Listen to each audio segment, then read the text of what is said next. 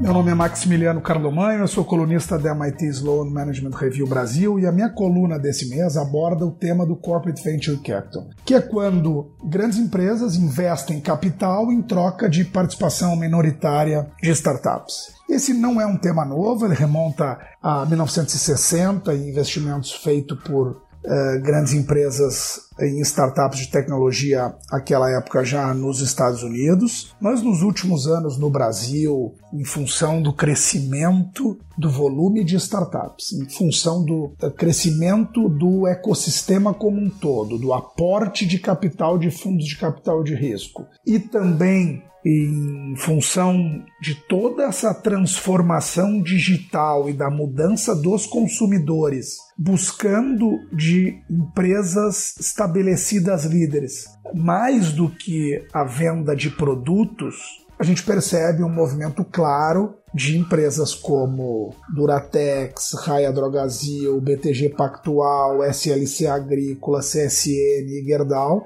de estruturar veículos de investimento de participações em startups para obter ganhos financeiros e ganhos estratégicos. Eu optei em abordar quatro aspectos do relacionamento de empresas estabelecidas e startups com esse viés de investimento, que é um dos tipos de, de relacionamento, especialmente para aqueles que estão buscando dar os seus primeiros passos nessa jornada.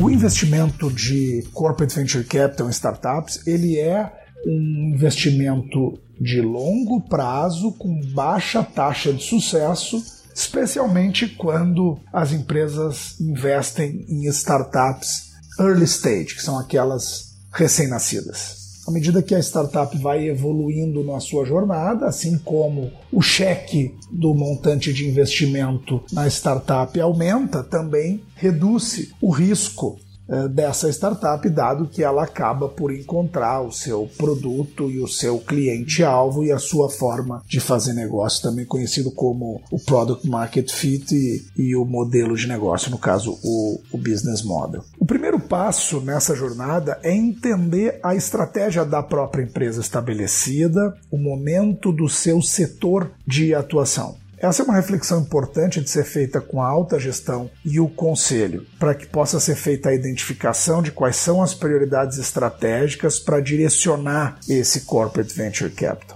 Não são raros, inclusive, casos onde a própria empresa não tem nem autonomia para fazer esse tipo de movimento sem a anuência do conselho. Um ponto importante nessa jornada é definir o que se espera desses investimentos. Se é o fortalecimento em áreas de negócio que a empresa já atua, complementando o seu portfólio, por exemplo, podendo estar próximo de eh, tecnologias que venham a, a complementar ou até a substituir a sua forma de fazer negócio, ou se é um eixo de maior exploração de novas e, e potenciais oportunidades para a empresa. De novo, essa não é uma jornada de curto prazo, é um tema estratégico, esse alinhamento com os órgãos de governança é um movimento importante, assim como a definição de se o foco é maior em ganhos financeiros ou em ganhos estratégicos, que são os benefícios advindos desse relacionamento, como aprendizados, a entrada em novos mercados, o acesso a novas tecnologias e até a formação de um pipeline de potenciais alvos para fusão e aquisição. O segundo ponto é a definição de uma tese de investimento, que é o direcionamento claro do porquê, do onde, do tamanho desse investimento, do perfil de startups a serem investidas e de como a empresa vai fazer esse investimento. Então a tese ela dá concretude à sua estratégia de investimento. Então, de forma geral, ela define que tipo de oportunidade faz sentido, que tipo de startup faz sentido, que áreas de interesse são priorizadas, qual é o valor de cada investimento, quanto a empresa vai reservar para uh, os chamados follow-on, ou seja, quando a empresa faz novos investimentos em startups que já investiu para manter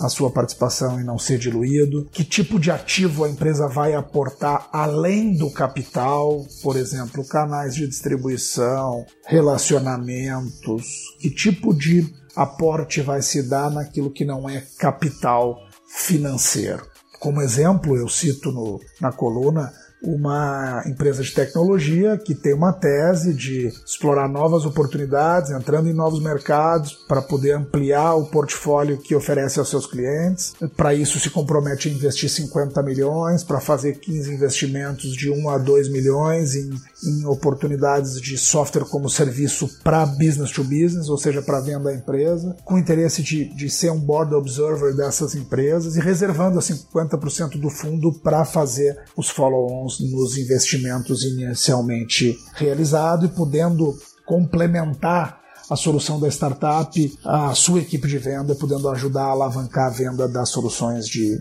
de startups. Fundamental ter a clareza do que se quer para poder encontrar boas oportunidades terceiro aspecto é a identificação e a seleção de como vai ser feito esse investimento. Ele pode ser feito de forma direta ou indireta. O investimento direto é aquele onde a própria empresa aporta, seja ela do seu balanço diretamente ou de um fundo constituído especificamente para isso, seja entrando direto na sociedade ou utilizando o mútuo conversível, que é uma prática já bastante consolidada, que dá a opção de converter um empréstimo em participação societária. Ou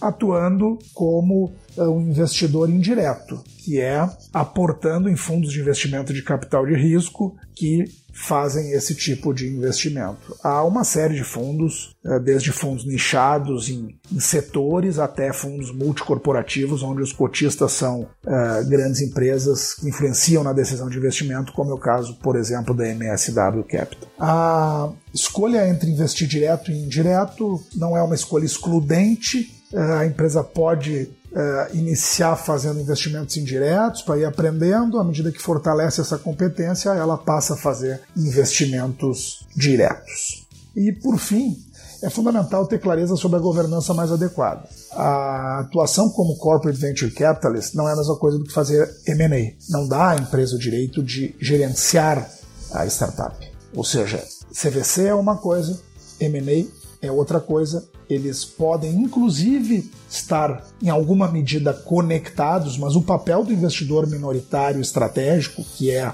o perfil eh, tradicional dos corporate venture capitals, é dar força ao empreendedor e apoiar o desenvolvimento da startup e não limitar a startup com uma série de direitos e benefícios para a empresa que na prática vão reduzir não só um eventual ganho financeiro, como potencialmente, inclusive, o ganho estratégico. Além disso, é importante pensar em como alavancar essa startup com os ativos que a empresa tem, com o seu canal de distribuição, com a sua marca. E, e para ter esses ativos disponíveis, isso precisa ter sido previamente articulado com a empresa. Do contrário, você vai ter uma promessa que não vai se cumprir. Por fim, a escolha ainda nesse campo da governança é, é decidir se se o Corporate Venture Capital é uma estrutura vinculada a alguma das unidades de negócio, se está vinculada à, estratégia ou inovação a uma área que pensa esses negócios do futuro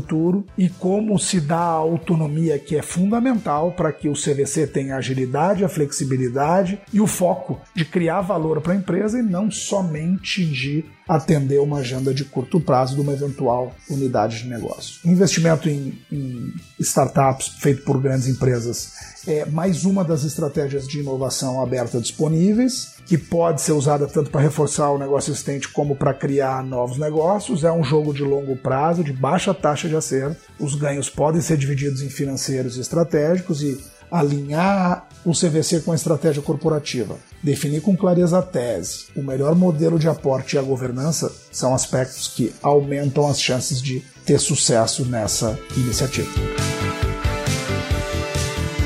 Obrigado por ter se interessado por mais essa coluna sobre inovação e inovação aberta.